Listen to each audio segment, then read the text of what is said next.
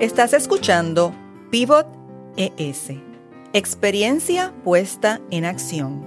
Somos propulsores del éxito de organizaciones sin fines de lucro y empresas sociales.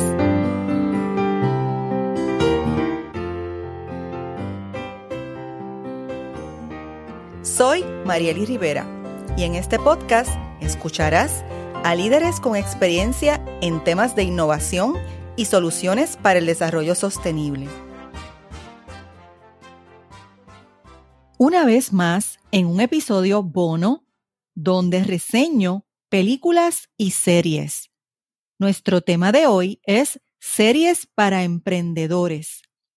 Y antes de ir al grano sobre las dos reseñas, quiero compartir contigo una introducción sobre la industria de las plataformas de contenidos audiovisuales en línea. Como dice Jorge Tuñón y Agnes Gambari en su genial investigación titulada El pelotazo de Netflix, clave de un éxito mundial, esta industria supone una ruptura definitiva con los modelos de negocio de las televisiones tradicionales pasando de la linealidad cronológica a la dictadura del algoritmo. En definitivo, un paso decisivo al que deben adaptarse no solo las audiencias, sino los productores. Desde hace unos años, las producciones de series comerciales han ocupado un lugar destacable en la vida cotidiana de las personas. Como decíamos en otro episodio, uno de los pilares del emprendimiento es la comunicación. Y el modelo de negocio de las plataformas streaming llegó para quedarse. Por ejemplo, la distribución de contenidos comunicativos a través de un único canal, Internet. Y los titanes de este nuevo modelo de negocio que atrapa millones de suscriptores, además de Netflix, son HBO, Amazon Prime, Hulu y más recientemente entraron a este mundo Apple y Disney. La plataforma de video bajo demanda marca la pauta de un sector que lidera el primer lugar y es Netflix. Con 139 millones de suscriptores, en todo el mundo a través de 190 países, según sus más recientes métricas del año 2019. Un servicio que nació en 1997 como alquiler en línea de videos de soporte DVD y cambia hacia una modalidad de suscripción de video bajo demanda mediante streaming ya para 2007. Según Elena Neira, en su artículo sobre el impacto del modelo de Netflix, publicado en la revista especializada Tendencias Digitales para la Cultura, los nuevos modelos de distribución audiovisual han reorientado las tendencias del consumo. Asimismo, Jorge y Agnes dicen que la fidelización de las audiencias a través de los sucesivos visionados de contenido audiovisual, no solo determina el relato de los propios contenidos, sino que supone una estrategia comercial crucial para las plataformas en línea en general, para Netflix. ¿Y cuál es el secreto de Netflix?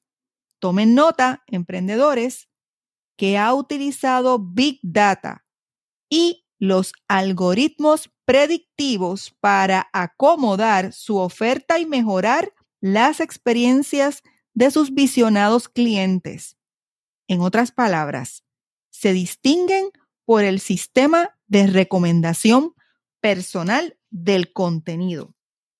Con eso me atraparon a mí, por lo que hoy dedicaré este podcast a reseñar dos series muy interesantes que nos revelan varios tópicos importantísimos para el emprendimiento. En ambas series, los temas de diversidad se muestran con especial atención y aquí se valora la diversidad de raza, género, etnicidad, origen nacional, cultura, orientación sexual, edad, religión, entre otras perspectivas. También se integra la inclusión, que recordemos que es un concepto que va de la mano de la diversidad porque fomenta y valora la contribución e integración de los individuos y grupos culturales. La primera serie que reseñaremos es Unorthodox y la segunda es Self-Made, ambas basadas en historias reales protagonizadas por mujeres. Unorthodox, temporada 1, es una miniserie germano-estadounidense producida, escrita y dirigida principalmente por mujeres, del calibre de Alexa Karalunski, Anne Winger y Maria Shelder. El único hombre en esta producción es Daniel Handler. Cuenta con cuatro episodios actualmente disponibles en la plataforma y trata sobre la historia autobiográfica de Deborah Feldman.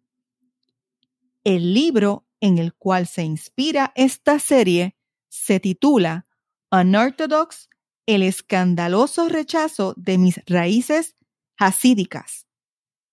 La vida de una mujer satmar que representa a la secta hasídica de Hungría que se ubicó para reconstruirse en un pueblo llamado Williamsburg, en Nueva York. La protagonista es Etsy, una joven con apenas 19 años cuya tradición de crianza y familiar es casarse a tierna edad en un matrimonio arreglado. En su entorno no está permitido educarse formalmente, por lo que en secreto toma clases de música, canto y piano. Tampoco es permitido el acceso a la tecnología, a la lectura, a la televisión, entre otras limitaciones que incluía establecer relaciones interpersonales. La renombrada actriz israelí Shaira Haas encarna este personaje que es el centro de la serie. Etsy tiene que acatar las costumbres de su secta, que incluye raparse el cabello y utilizar peluca o pañuelo como símbolo de pertenencia a un hombre. Etsy escapa a Berlín, decidida a emprender una nueva vida en libertad. Y hay un detalle muy importante en esta decisión. Etsy fue criada por su abuela materna, y vivió bajo el entendimiento de que su madre la había abandonado. Sin embargo, descubriremos, viendo la serie luego, la verdad de este asunto. La protagonista selecciona Berlín porque su madre biológica, radicada en esa ciudad, le había resuelto la ciudadanía alemana. Una de las consideraciones del matrimonio en el que entra Etsy, arreglado, era quedar embarazada de forma inmediata. Etsy pasó muchas vicisitudes, intimando con un desconocido que acababa de conocer, que se convierte en su marido, y cuando queda embarazada, el marido, de nombre Yankee, le pide el divorcio sin saber que ella estaba esperando un bebé.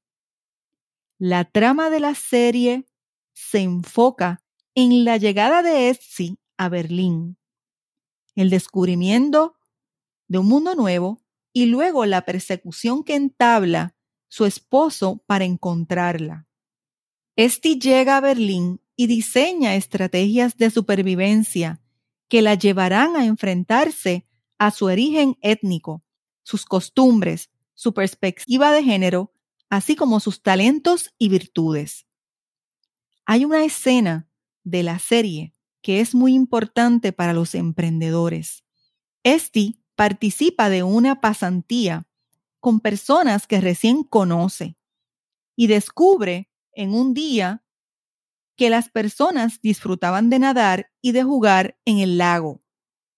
La protagonista decide entrar al agua y tan pronto descubre el placer de jugar y disfrutar, se quita la peluca y la deja ir en el agua. El gesto en su rostro y la soltura desprendida de su cuerpo en el agua hacen de esta escena una memorable, evocando así al sentimiento de liberación. ¿Qué piensan emprendedores? ¿Cuántas veces han practicado este tipo de liberación? Pues en este momento te invito a ver esta serie para que experimentes ese sentimiento de libertad y de decisión sobre un camino nuevo a seguir. Nuestra segunda serie a reseñar se titula Self-Made y cuenta la inspiradora historia de Madame C.J. Walker, protagonizada por la galardonada actriz Octavia Spencer. Esta serie es producida por la propia actriz y el baloncelista Lee Brown James. La estructura narrativa de cuatro episodios se pueden consumir en menos de tres horas. Nos cuenta la historia de Sarah Breedlove, una mujer cimarrona que lucha por establecer un imperio de belleza para cuidado del cabello de mujeres negras a principios del siglo XX en Estados Unidos. El mensaje de los conceptos de equidad, inclusión y diversidad son la orden del día en esta serie. Nuevamente aquí nos encontramos con temas espinosos, el racismo, la desigualdad de género y el tema de la desigualdad social. Son asuntos que marcan toda la serie y están basadas en la novela de la escritora estadounidense Leila Bottles. Hay unos datos importantes que son puntuales a destacar. Madame C.J. Walker nació en Luisiana y fue considerada por el libro Record Guinness como la primera afroamericana millonaria hecha a sí misma. Dicho en arroz y habichuela, ella se labró su fortuna comenzando desde cero. Adopta su popular nombre luego de casarse con quien trabaja e incorpora con ella la publicidad para su negocio de venta de productos puerta a puerta. La historia de esta serie evoca poder femenino, autoestima y seguridad.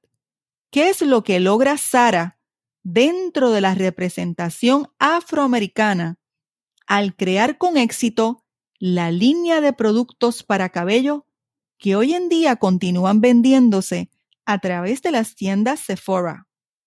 Y ese poder femenino se ve en las situaciones que la protagonista tuvo que enfrentar, siendo los hombres blancos los que dominaban el capital que ella necesitaba para crecer su negocio, y por otro lado, cómo ella se posiciona entre los hombres negros que al final del camino imitaban la cultura de los blancos.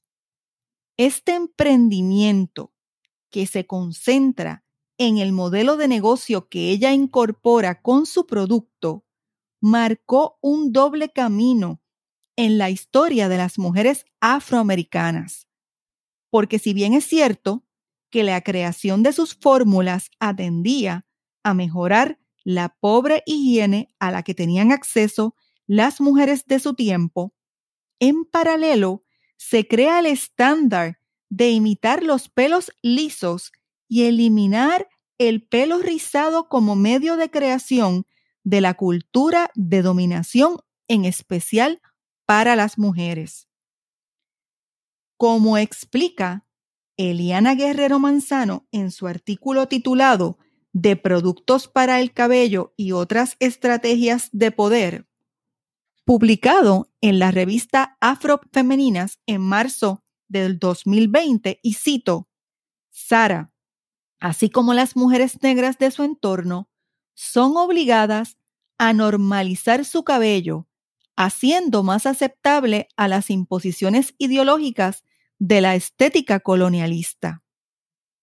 No obstante, no deja de ser cierto que esta asertiva mujer logra ganarse por su propio esfuerzo su lugar de éxito. Hay varias escenas de la serie que son memorables.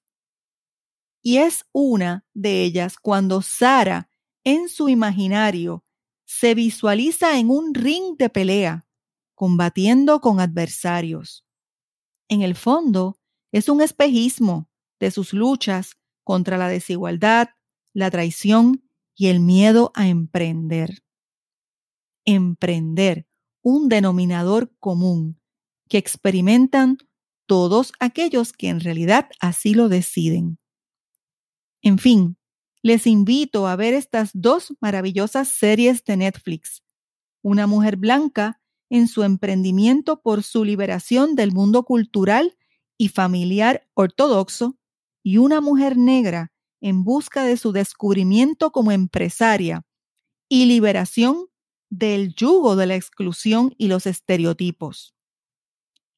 Ambas luchan con sus propios prejuicios y con los prejuicios del entorno. Emprendedores, recapitulemos. Adquirir competencias de adaptabilidad a los cambios es un asunto clave por varias razones. Número uno, es fundamental integrar la diversidad y la inclusión. Número dos, no hay una única fórmula para emprender. Hay que probar varias veces un producto, un servicio o una alternativa de encarar una oportunidad. Número tres, la importancia de valorar la colaboración y el trabajo en equipo. Y número cuatro, la persuasión positiva es asunto clave para lograr un objetivo. ¿Te atreves a descubrirte como emprendedora o emprendedor? Te invito a ver las series en las plataformas streaming que más te gusten. Disfruta este ejercicio de storytelling de historias reales. Y se me ocurre dejarles una tarea identifiquen en las series qué les aplica como emprendedor o emprendedora. Escríbeme tus comentarios. Vamos a ampliar la conversación.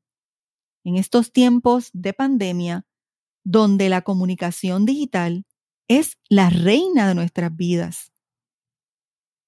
Si te gustó este episodio, compártelo. Escúchanos a través de las plataformas en Spotify, iTunes, Stitcher, Google Podcasts, iBox, Buenavista Vibra Radio y suscríbete a Pivot ES. Te espero en el próximo episodio.